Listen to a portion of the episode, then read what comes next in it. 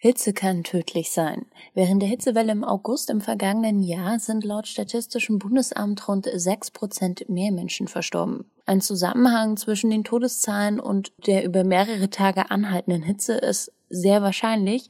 Besonders alte Menschen sind stark gefährdet. Zudem kommt noch eine Studie aus Südafrika hinzu, die besagt, dass es bei Hitze noch eine weitere Todesursache gibt, nämlich Mord. Sie zeigt nämlich, dass die Mordrate mit jedem Grad um rund 1,5 Prozent steigt. Heißt das, der Klimawandel macht uns jetzt auch alle zu MörderInnen?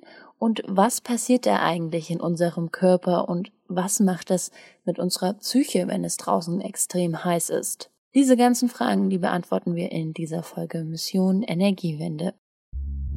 Mission Energiewende. Der Detektor FM Podcast zum Klimawandel und neuen Energielösungen. Eine Kooperation mit dem Klimaschutzunternehmen Lichtblick.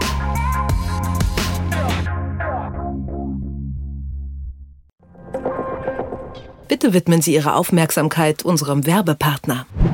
Warum Nudeln ohne Soße wie Strom ohne Öko sind? Beides ist ziemlich schwer zu schlucken. Das eine für uns als Menschen, das andere fürs Klima.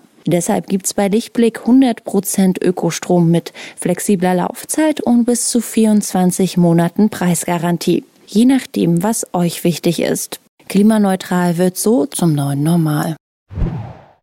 Moin, mein Name ist Sophie Rauch und wir sprechen jetzt über die Auswirkungen von Hitze auf unseren Körper. Dass bei Hitze vieles anstrengender wird und die Stimmung sich schnell ändern kann, das kenne ich auch von mir selbst. Da werden alltägliche Dinge wie Radfahren oder so einfache Sachen wie Essen kochen schnell anstrengender und ich habe das Gefühl, ich werde dabei auch immer etwas gereizter. Besonders körperliche Tätigkeiten werden dann schnell zur Qual. Meine Kollegin Hanna Stegemann hat sich genau mit dem Thema beschäftigt und mit dem Mediziner Professor Hans Christian Gunga von der Charité Berlin darüber gesprochen. Und die begrüße ich jetzt ganz Corona-konform am Telefon. Moin, Hanna. Hallo, Sophie. Sag mal, Hanna, merkst du das auch irgendwie bewusst, dass du bei Hitze irgendwie aggressiver wirst? Weil ich habe in den meisten Momenten eher so das Gefühl, dass ich eher träge werde als wirklich so aggressiv. Also aggressiv ist da vielleicht auch das falsche Wort, aber es gibt schon Situationen, in denen ich gereizter bin. Also wenn ich zum Beispiel ein Eis essen möchte und 20 Minuten lang in der prallen Sonne in der Schlange anstehen muss, da kann es dann schon mal passieren, dass meine Stimmung mm, ein bisschen gereizter ist. Das ist ja natürlich jetzt auch eine sehr drastische Situation, die du da beschreibst, Anna. Aber äh, fangen wir mal von vorne an. Was passiert denn genau im Körper, wenn es draußen heiß ist? Was passiert also, wenn du da in dieser Schlange vor dem Eisladen stehst? Darüber habe ich mich mit dem Professor Gunga unterhalten.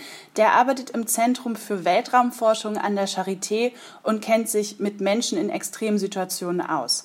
Er hat mir erzählt, dass verschiedene Dinge im Körper passieren, wenn wir Hitzestress ausgesetzt sind. Zum einen reagiert das Herz-Kreislauf-System. Das heißt, der Körper erhöht die Herzfrequenz und die Haut wird stärker durchblutet, um die zusätzliche Wärme im Körper abzugeben. Dadurch sinkt dann der Blutdruck. Und außerdem schwitzen wir natürlich mehr und verlieren Flüssigkeit. Aber nicht nur das, durch das Schwitzen schütten wir ein bestimmtes Hormon aus. Professor Gunga sagt, dass dieses Hormon besonders wichtig ist, wenn wir uns den Zusammenhang zwischen Hitze und Aggressivität anschauen. Dieses Hormon, was da insbesondere eine Rolle spielt, das sogenannte Vasopressin, ich scheide durch die Ausschüttung dieses Hormons weniger Urin aus, behalte Flüssigkeit zurück.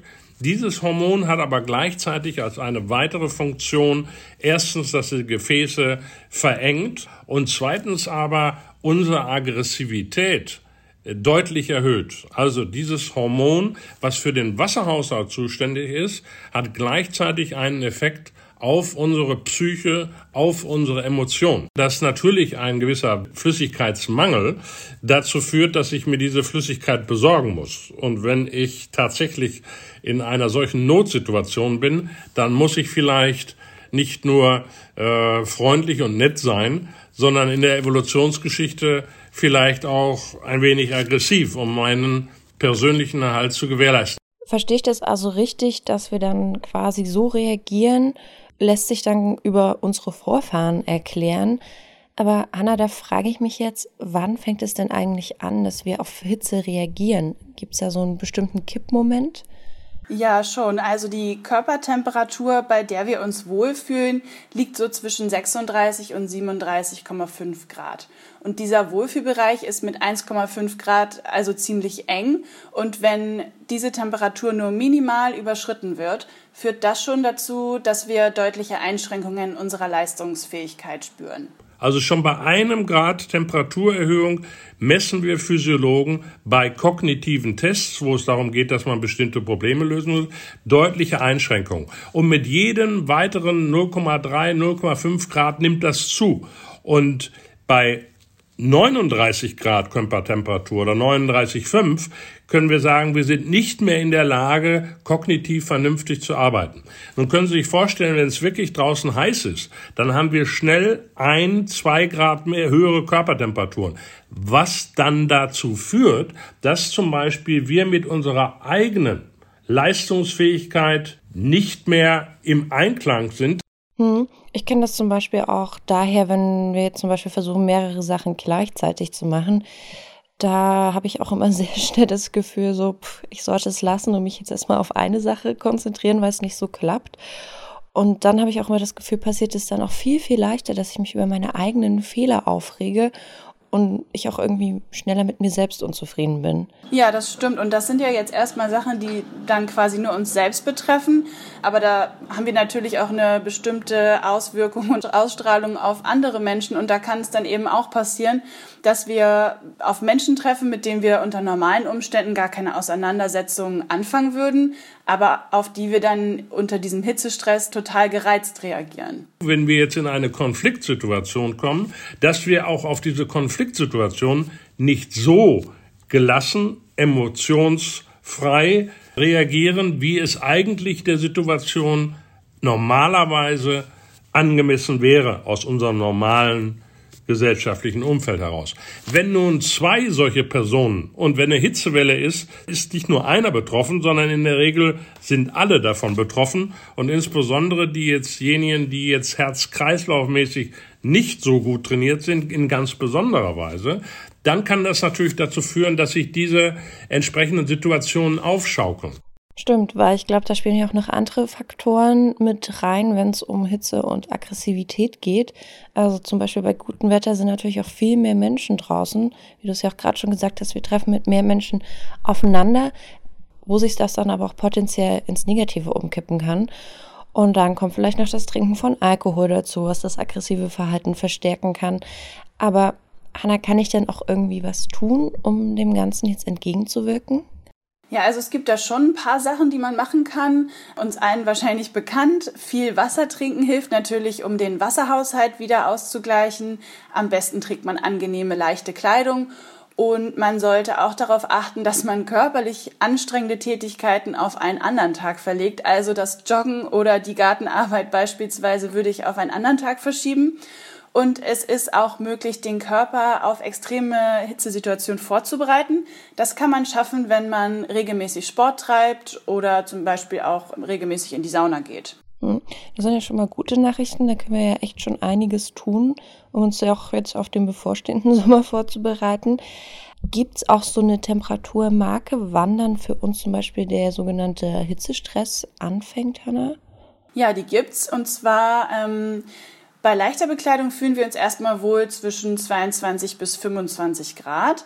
Und bei Temperaturen, die darüber hinausgehen, sieht das schon anders aus. Wichtig ist, dass dabei nicht nur die Lufttemperatur an sich eine Rolle spielt.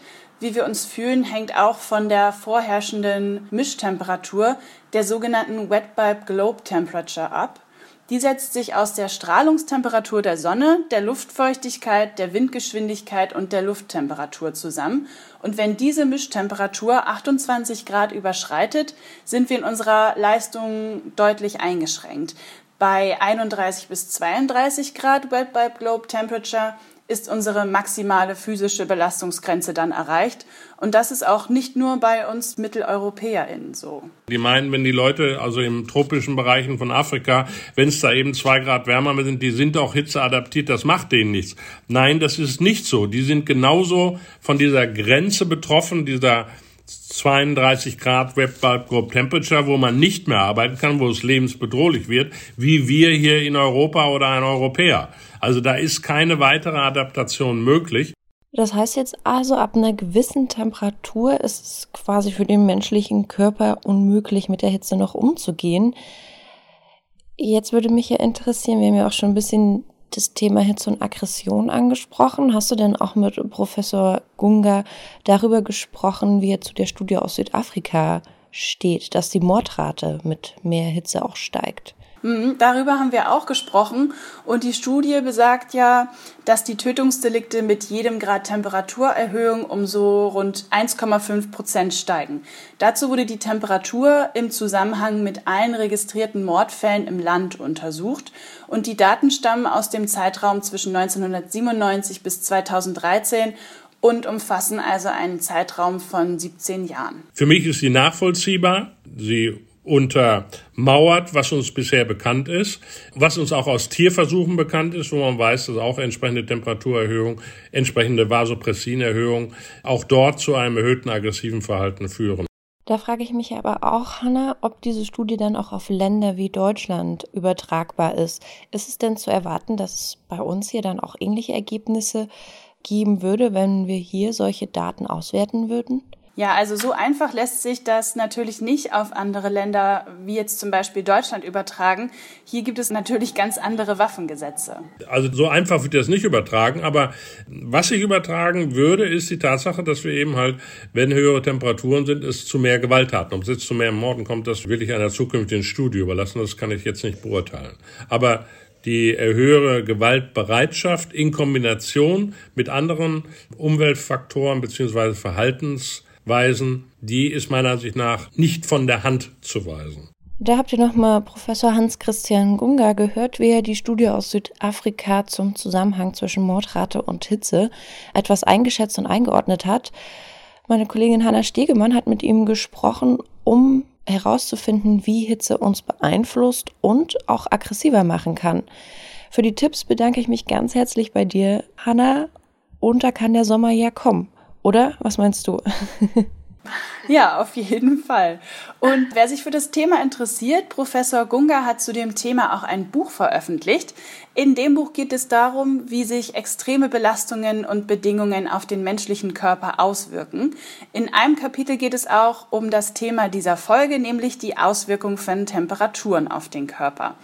Der Titel des Buches ist Am Tag zu heiß und nachts zu hell, was unser Körper kann und warum er heute überfordert ist. Dann vielen Dank dir, Hanne. Sehr gerne.